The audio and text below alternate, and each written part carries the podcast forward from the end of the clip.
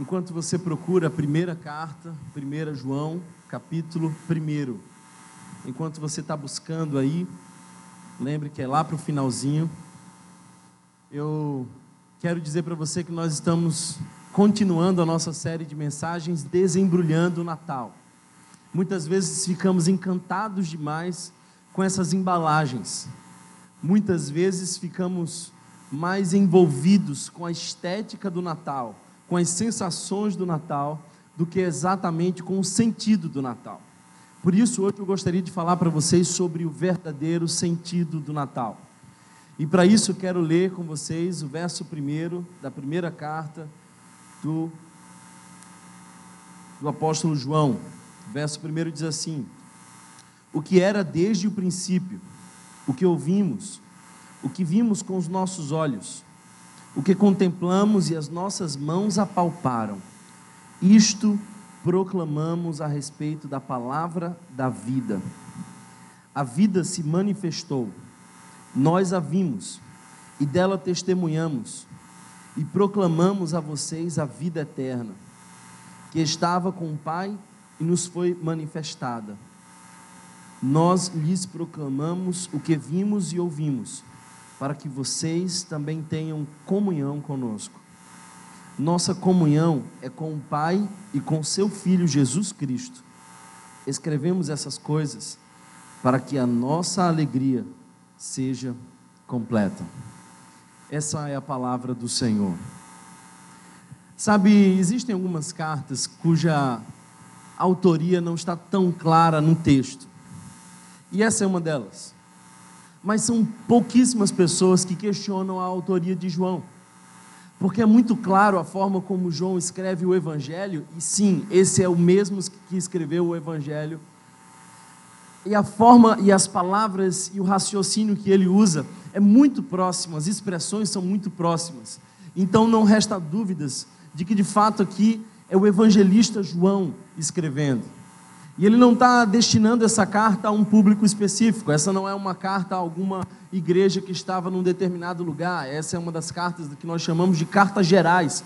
Essa era a carta teológica para conhecimento de toda a comunidade, deveria de fato ser espalhada em todos os lugares, inclusive na Igreja Rio. Nós percebemos uma profunda conexão com o Evangelho de João já no primeiro verso, porque eu não sei se você está lembrado mas o Evangelho de João começa dizendo que Deus habitou entre nós em Cristo Jesus.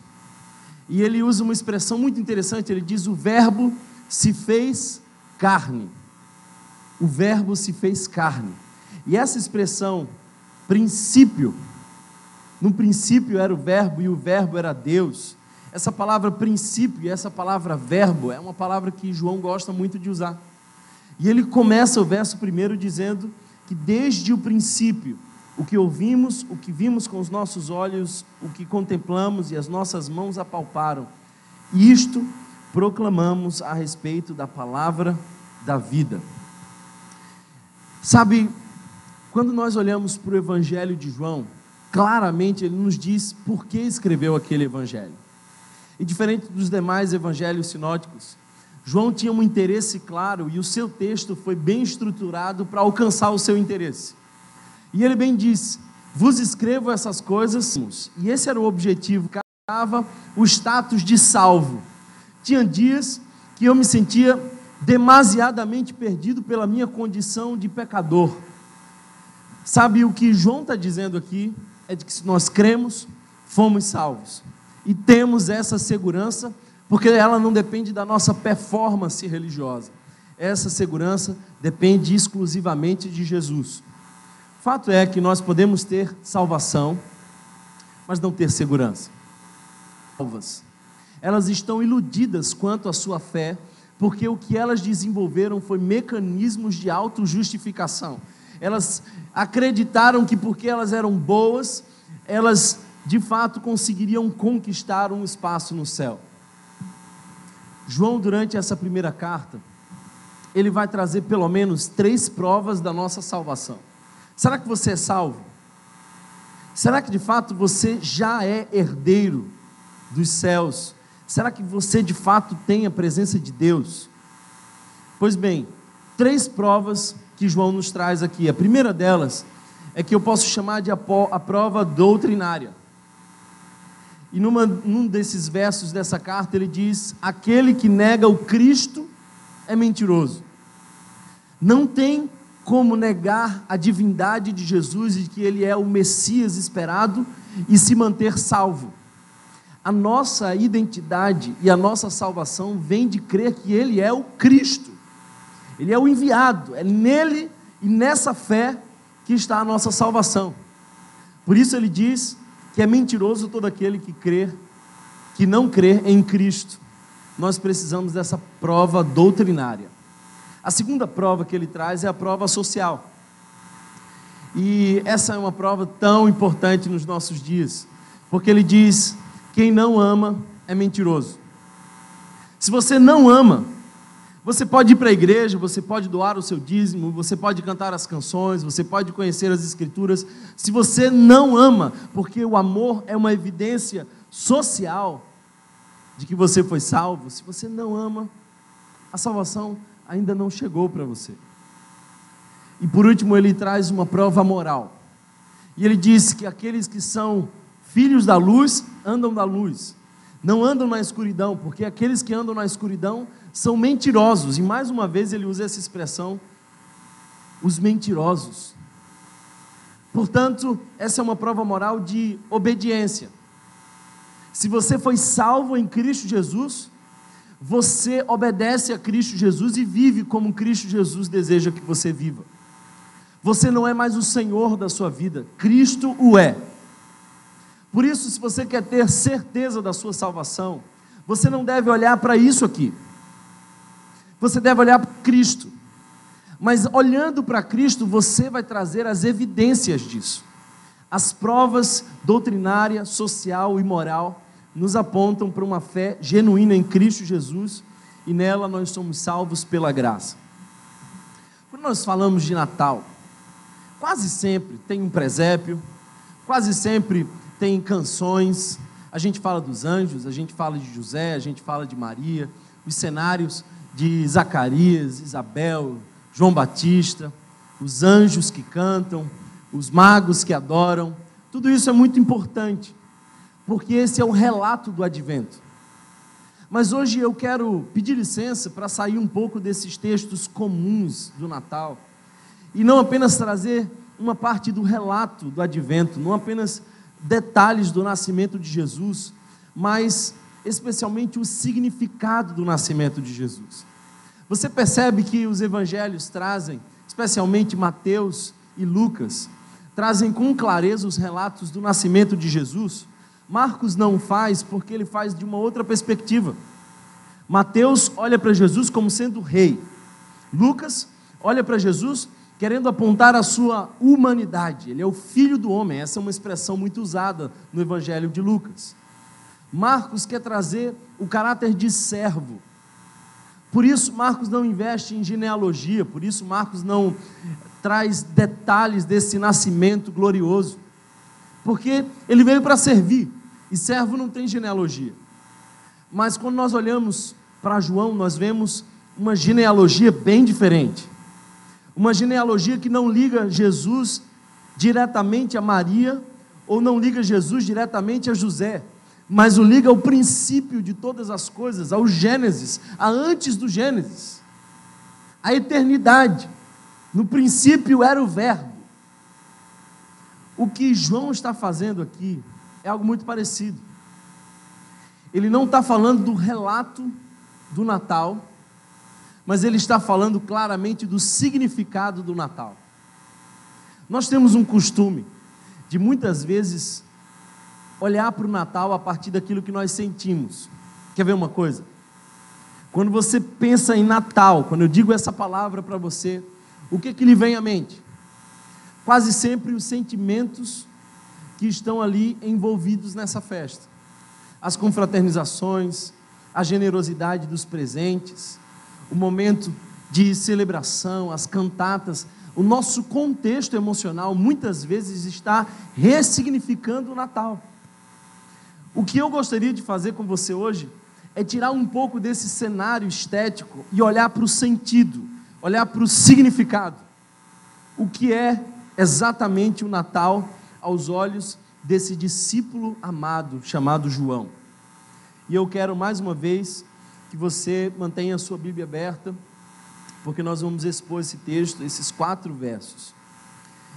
E eu quero que você atente para o primeiro verso que diz assim: O que era desde o princípio, o que ouvimos e vimos com os nossos olhos, o que contemplamos e as nossas mãos apalparam, isto proclamamos a respeito da palavra da vida.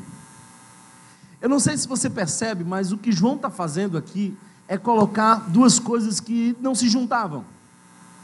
O princípio é muito antes de qualquer ser humano ou de qualquer parte do universo ou de qualquer expressão do cosmos existir. O que João está dizendo, que esse que ele tocou, estava no princípio. Por isso eu quero que você entenda uma coisa muito simples. Jesus não passou a existir quando nasceu em Belém. Jesus não de fato surgiu no ventre de Maria. Jesus é antes de todas as coisas existirem. Ele é para além do tempo. Ele era um com o Pai e com o Espírito. A eternidade foi contemplada pelos olhos do Cristo. Por isso, o significado do Natal é de que Jesus, o eterno, veio na história. Essas coisas jamais poderiam existir em outra narrativa. Apenas Jesus estava no princípio e apenas Jesus se fez carne. Aquele que tinha o poder e com suas palavras criou todas as coisas, agora estava naquilo que ele criou com a sua palavra. É interessante perceber que o texto traz a ideia de que a vida dele foi manifestada. Sabe, queridos irmãos, ele estava desde o princípio, ele não teve começo, ele não terá fim. Os anjos foram criados, o céu foi criado, a terra foi criada, todos os cenários que nós contemplamos foram criados, mas Jesus não foi criado. Jesus é desde sempre. Eu lembro que uma vez eu fui dar aula a, a uma equipe de crianças, não era o Geração Rio nessa época. Eu estava pastoreando uma outra igreja, a professora faltou, naquele dia eu não estava pregando. Eu falei assim: deixa as crianças comigo, é muito fácil. Pode ficar tranquilo aí, que eu resolvo. Entrei na sala, fala criançada, hoje nós vamos começar pelo começo. Vamos falar da criação. Então, Deus criou todas as coisas. Aí o menino levantou a mão na minha primeira frase e ele falou assim: E quem criou Deus? Eu falei assim: Eu acho que não vai ser tão fácil quanto eu imaginei. Deus não foi criado. Por isso, Deus não existe. Entenda isso. Deus não existe. Porque tudo que existe, um dia não foi, passou a ser e pode não mais existir.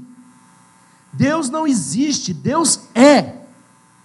Porque Ele está para além de toda a capacidade de ser criado e modelado. Jesus estava na eternidade. E talvez um dos fatos mais sublimes do Natal é de que esse que estava para além de toda a capacidade de ser criado ele se fez um feto. E ele foi gerado no ventre de uma mulher pobre, num cenário pobre, num contexto de um país que, se não fosse por quem passou por lá, jamais seria lembrado entre nós. O eterno se fez história. É isso que João quer dizer. É que ele estava no princípio mas ele também foi tocado. Sabe, queridos irmãos, uma das doutrinas mais devastadoras para a igreja primitiva foi a doutrina que dizia, porque estava fortemente influenciada pela filosofia grega, de que o corpo era mal e só o espírito era bom. Então, o gnosticismo avançou de uma maneira tão terrível que atrapalhou significativamente o início da igreja cristã. E o que, é que eles diziam? Jesus era totalmente bom. Então Jesus não tinha corpo. Jesus não era matéria. porque a matéria está contaminada. O que João está fazendo aqui é dizer exatamente o contrário. É de que esse Deus, para além de toda a possibilidade de ser criado, esse que criou todas as coisas, também era matéria. E o que João diz é: nós vimos, nós tocamos, nós contemplamos, nós caminhamos juntos. Lembre-se que quem está falando aqui é João, o discípulo amado. Ele, ele sabe tanto do amor de Jesus por ele que ele mesmo diz acerca dele isso: Eu sou o discípulo amado. Sabe, queridos irmãos, o que, o que João está querendo nos dizer exatamente aquilo que ele expressa no capítulo 4, verso 2: Nisto conheces o Espírito de Deus. Todo espírito que confessa que Jesus Cristo veio em carne é de Deus. E todo espírito que não confessa que Jesus não veio em carne não é de Deus. Nós precisamos entender que aquele que era o Cristo eterno também passou a ser o Cristo histórico. Agora, o que, que isso significa para nós? Quais são as implicações disso? Tudo bem, Thomas, eu entendi o que você me disse até agora, mas e daí? É que se é verdade que o Cristo eterno também se fez Cristo histórico, isso muda muito, muito a nossa pretensão diante da vida. Nós não mais podemos fazer a vida do nosso jeito, nós não somos mais a medida de nós mesmos, porque alguém nos mostrou a medida exata. Então não é faça o que lhe é possível e salve-se quem puder, porque agora nós temos uma referência, olhando para Jesus, nós vemos quem Deus é e quem o homem deve ser. Então, se é fato que Deus veio na história, nós temos referência. Se Jesus não existiu, não existem parâmetros últimos para a verdade absoluta.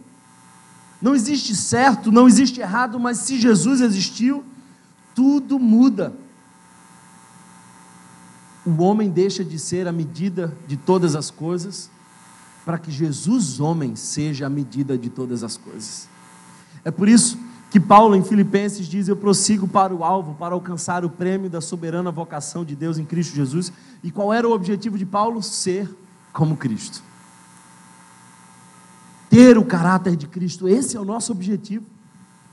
O que eu quero que você entenda é que aquele menino na manjedoura, ele é totalmente Deus, mas 100% homem, carne, como nós. E ele veio para nos trazer referência, por isso o homem não está mais vivendo essa náusea. Aliás, Jean Paul Sartre escreveu um livro que chamava Náusea, e é essa sensação de incômodo, porque as coisas mudam, as referências vão balançando. Você já leu alguma coisa num carro e começou a sentir que estava passando mal, porque o movimento estava atrapalhando sua leitura? Eu não consigo ler em movimento. E aquilo vem trazendo uma náusea. O que esse filósofo existencialista está dizendo é que a humanidade vive isso, porque não tem essas referências absolutas, elas vão mudando. O que ele não sabe é que Jesus é o parâmetro para todas as coisas, e quando nós olhamos para Jesus, nós enxergamos quem nós devemos ser. Sabe o que isso quer dizer? A encarnação do eterno é a violação da lei dos homens escrita por Adão e Eva. Aquilo que Adão e Eva disse no Éden, nós decidimos, nós fazemos. A nossa vontade para nós mesmos. Quando Jesus vem, ele desfaz isso, porque agora nós temos uma grande referência. Eu quero avançar com você para dizer que o Natal significa também uma outra verdade maravilhosa para nós. Natal quer dizer que nós fomos salvos pela graça. Se você olhar o texto, você vai perceber que Jesus é chamado de a palavra. E ele não é só a palavra, porque o verso primeiro, no seu finalzinho, diz que ele é a palavra da vida. E eu espero que você entenda isso, O que o texto está querendo nos dizer é que ele não veio nos mostrar a vida, ele não veio apontar um caminho, ele é o caminho. Ele não veio dizer como é que a gente tem que viver, ele é a vida. E isso muda tudo. Porque o cristianismo difere de qualquer outra religião. Porque todas as outras religiões têm um fundador que apontam para uma direção, que mostram uma proposta. Jesus não apontou para uma direção, ele apontou para si mesmo e disse: Eu sou o caminho, a verdade e a vida. Ele veio para nos salvar, e ele veio para nos mostrar toda a graça. Sabe, queridos irmãos, às vezes eu converso com algumas pessoas que dizem assim: eu não sei exatamente o que eu creio sobre Jesus. Eu não sei nem se de fato ele veio em carne.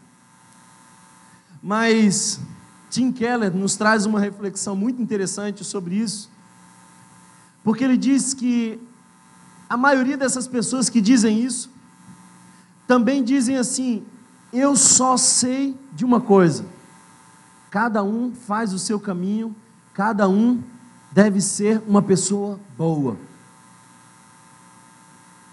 O que Tim Keller vai dizer é que essa também é uma expressão de doutrina.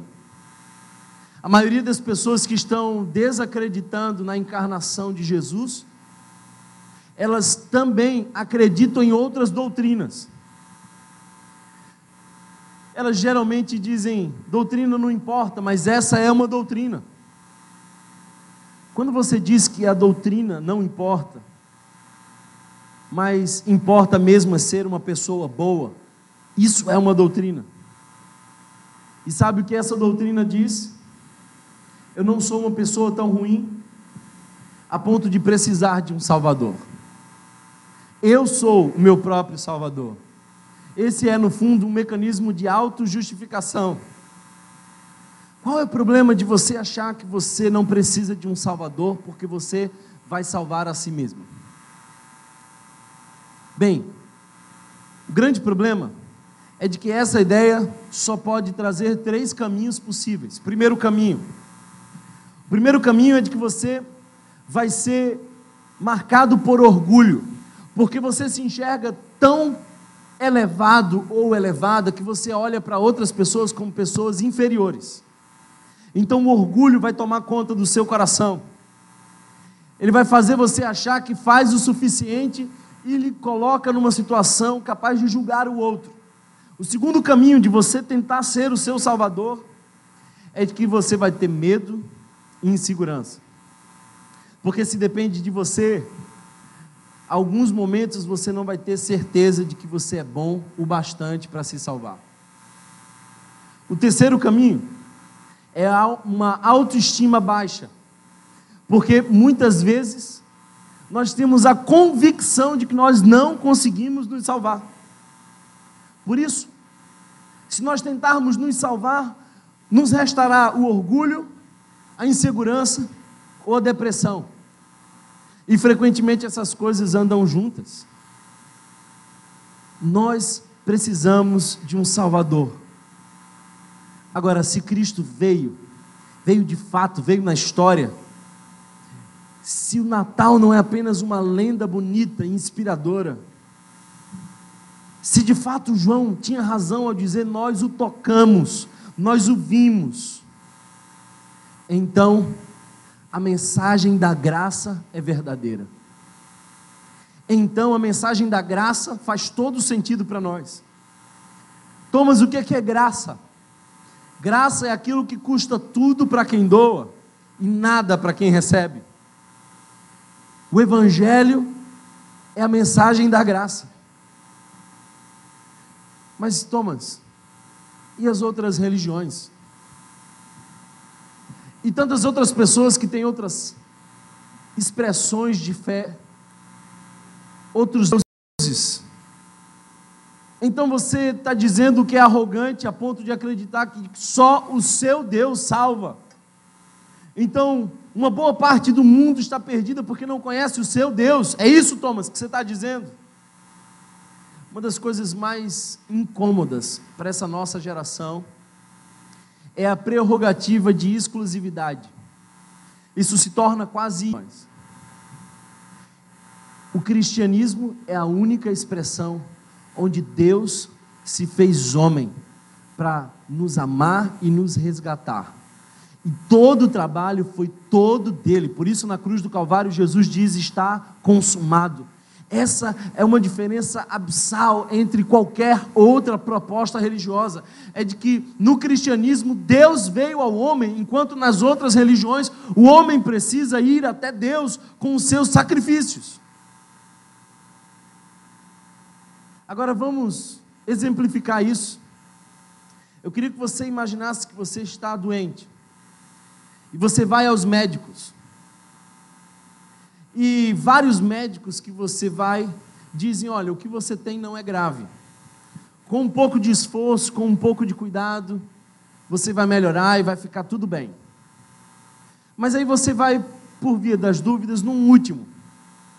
E esse médico diz o que nenhum outro médico disse. Ele diz assim: olha, você está com uma doença terminal. Aliás, essa sua doença é tão séria que você não pode fazer nada por você mesmo e você não tem tendências de melhora. Só tem um remédio que pode salvar você. E está aqui esse remédio.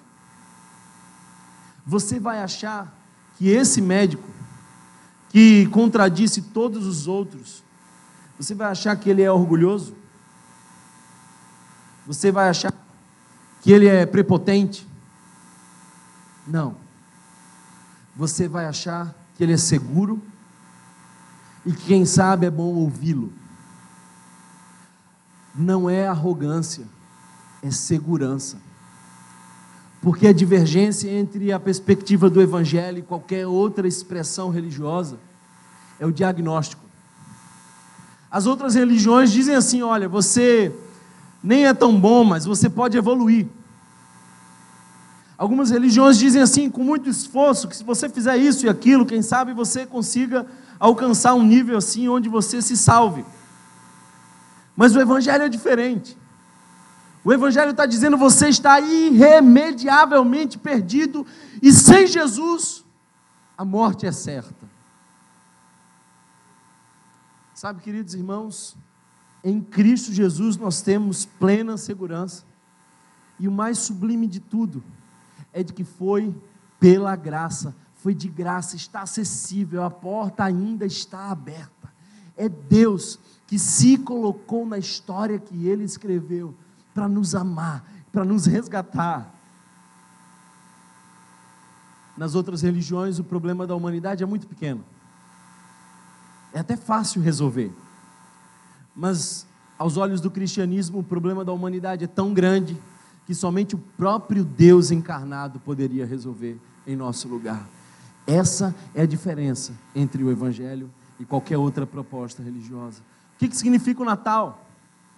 Natal significa que você pode ter comunhão com Deus.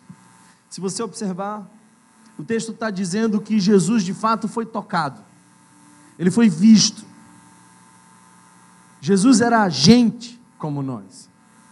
Mas o verso 2 diz a vida se manifestou, nós a vimos e dela testemunhamos e proclamamos a vocês a vida eterna que estava com o Pai e nos foi manifestada.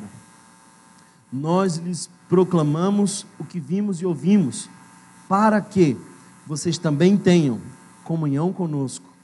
Nossa comunhão é com o Pai e com o seu Filho Jesus Cristo. Não é interessante que João dá um salto entre o tema da encarnação e agora um outro tema tão pertinente que é a comunhão.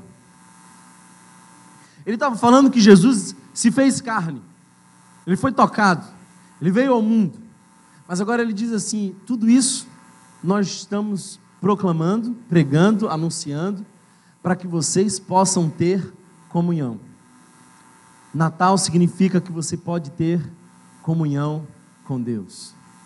A doutrina da encarnação de Jesus se mistura com a possibilidade que nós temos de comunhão com o Pai. Natal significa que Deus pagou um preço infinito para chegar até você, para ter uma relação pessoal com você. Deixa eu te dizer uma coisa: Deus não está satisfeito em ser admirado de longe. Deus não está satisfeito em ser reconhecido como um conceito distante. Deus quer relacionamento. Deus quer intimidade. Deus é um Deus pessoal. Eu não acredito na religião, mas eu acredito no relacionamento que Deus permite que tenhamos com Ele. Em Cristo Jesus, nós temos comunhão com o Pai. Sabe, queridos irmãos, olhar para Jesus antes do seu nascimento seria impossível. Seria assim como tentar olhar para o sol muito tempo. Lembra que Moisés pediu para ver a Deus? Moisés queria ver a Deus. E Deus diz: Moisés, você não pode, Moisés. Você é pecador e eu sou muito santo. Isso vai acabar te matando. Aí vem João e diz assim: Eu vi Jesus, e ele era Deus, eu toquei nele. Qual é a diferença entre Moisés e João? É a carne. Porque Jesus se fez carne. E a carne é o filtro pelo qual nós conseguimos ver Deus. Quando nós olhamos para Jesus, nós vimos Deus. Que privilégio nosso. Abraão não viu Deus. Moisés não viu Deus. Jacó tampouco. Davi tampouco, mas nós vimos a Deus quando olhamos para Jesus. A carne é o filtro pelo qual nós podemos olhar para Deus e não ser fulminados.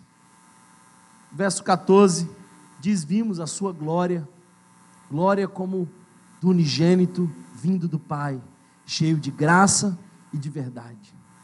Vimos a sua glória. Aquilo que Moisés um dia pediu, Pai, mostra-me a glória. Agora João diz: vimos a glória. E ela estava em Cristo Jesus. Não se trata apenas de um menino, não é apenas um ser frágil numa manjedoura, é toda a majestade vindo por nós, na cruz do Calvário, numa manjedoura, para nos mostrar a glória de Deus. O que, que significa o Natal? Natal significa que o amor realmente importa. O amor realmente importa. Quando você conversa com alguém que não acredita em Deus, e você pergunta para ela: Olha, se você morrer, o que, que acontece? Ela vai dizer assim: Nós somos um corpo, e quando a gente morre, esse corpo se desfaz, e ponto final. Deixa eu exemplificar isso.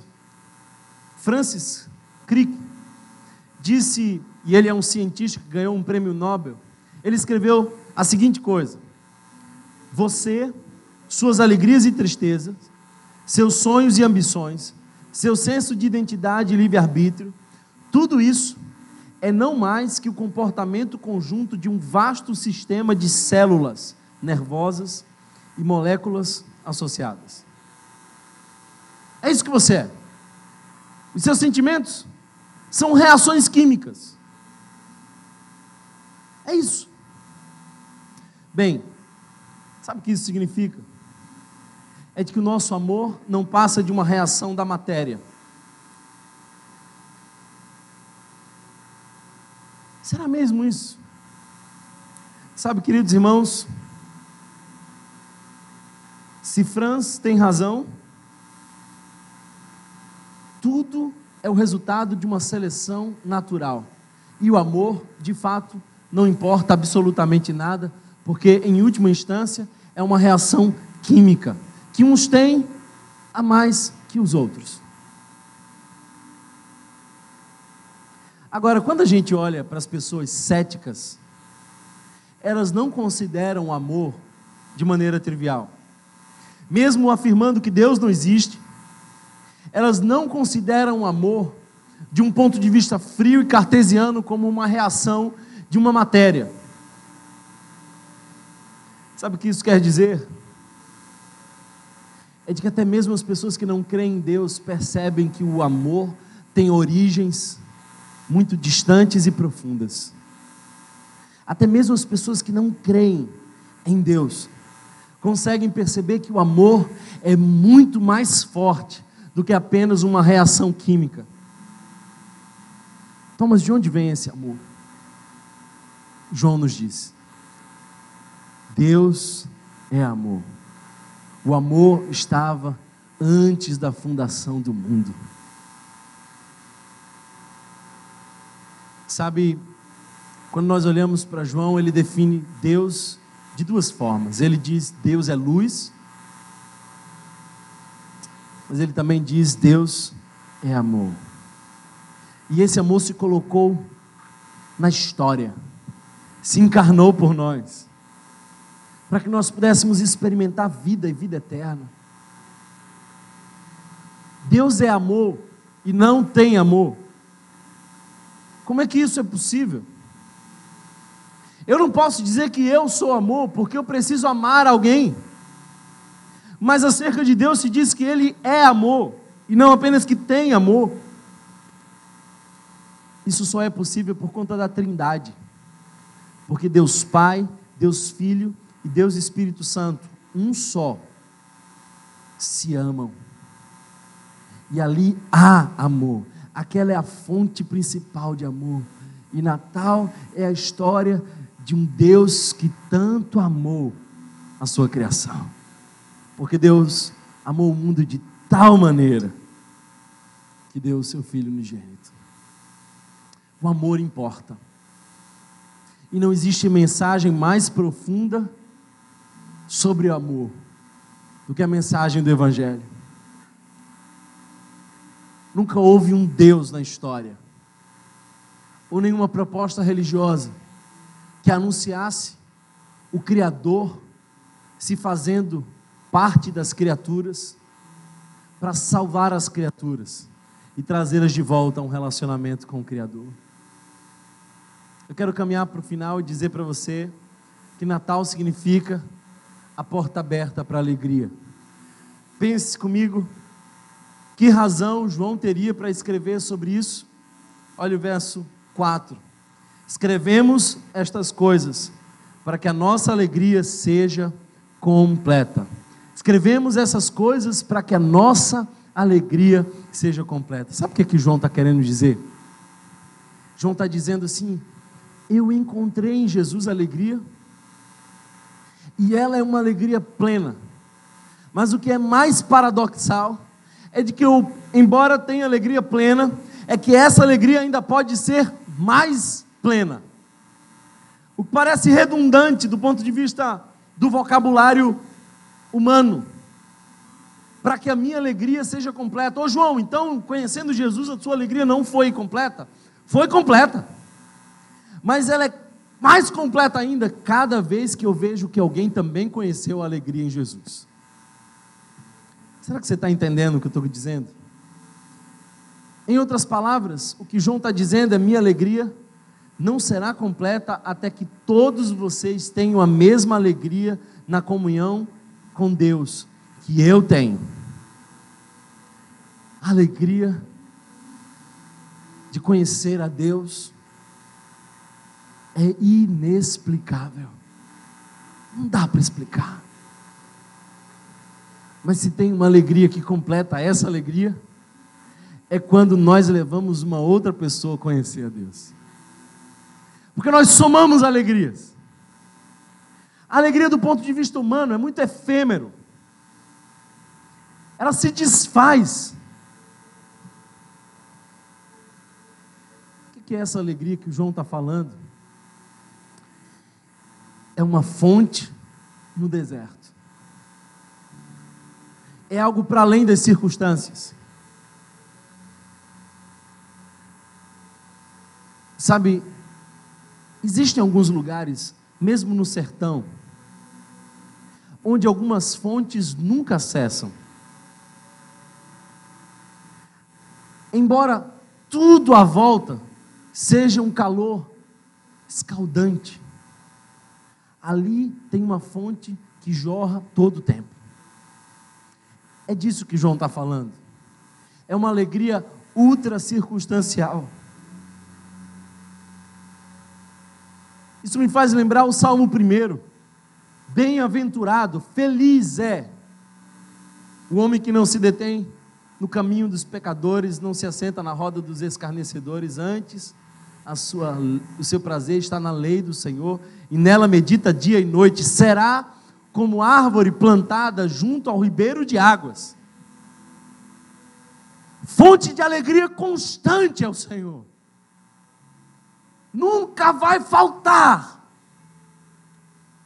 Isso não quer dizer que você não sinta o calor dos desertos da vida, mas há uma fonte que jorra alegria todo o tempo, é Jesus de Nazaré. Outro dia eu ouvi alguma pessoa dizendo assim: crente não tem que se preocupar em ser feliz. Parece que essas pessoas não entenderam a profundidade do Evangelho, como se o Evangelho fosse uma mensagem de sofrimento e dor para buscar um pacote de felicidade que só tem no céu. Não, queridos irmãos. A palavra de Deus diz: deleite-se no Senhor. Deleite-se, é alegre-se. Nós não podemos conviver com a fé cristã sem desfrutar dessa alegria. É ter uma fonte jorrando vida e não ir buscar dela. O propósito de Deus ao nos criar foi para que nós dessemos glória a Ele e nos alegrássemos nele. Nós precisamos nos alegrar com o Senhor a inimaginável grandeza de Deus foi acondicionada numa manjedoura, porque Ele amou e porque Ele quis nos dar essa fonte de alegria. O mais extraordinário homem que já pisou o chão do planeta Terra. Agora, como um simples e ordinário menino recém-nascido, por amor, para nos dar essa vida eterna. Sabe uma coisa que me alegra muito o coração? É quando às vezes eu termino de pregar e alguém vem dizendo assim: Olha, eu tomei decisão por Cristo. E eu estou sentindo uma alegria inexplicável. Como é que pode alguém ser plenamente cheio e ainda ficar mais completo de alegria? É isso que eu sinto quando eu vejo alguém se rendendo a Jesus. Porque Jesus é a minha fonte de alegria e ele me preenche por completo. Mas paradoxalmente, eu ainda fico mais feliz quando alguém também descobre a fonte que eu um dia já descobri, Jesus de Nazaré. Essa é a mensagem do Natal. Essa é a mensagem do Natal. A mensagem de que o Jesus eterno também pisou a história. A mensagem do Natal é a mensagem de que Ele é a nossa fonte de alegria. De que, porque se fez homem, nós agora temos comunhão com Deus, e isso tudo é pela graça, não nos custa nada. Essa é a mensagem que nós temos do Evangelho. Feliz é aquele que descobrir essa fonte para a vida eterna. Por que, que eu estou pregando aqui hoje? Para que a minha alegria seja completa. Caso você consiga desembalar essa cultura que nós criamos acerca do Natal e encontrar por trás de todas essas embalagens o verdadeiro significado: Jesus de Nazaré. Aquele que se fez homem porque ele era no princípio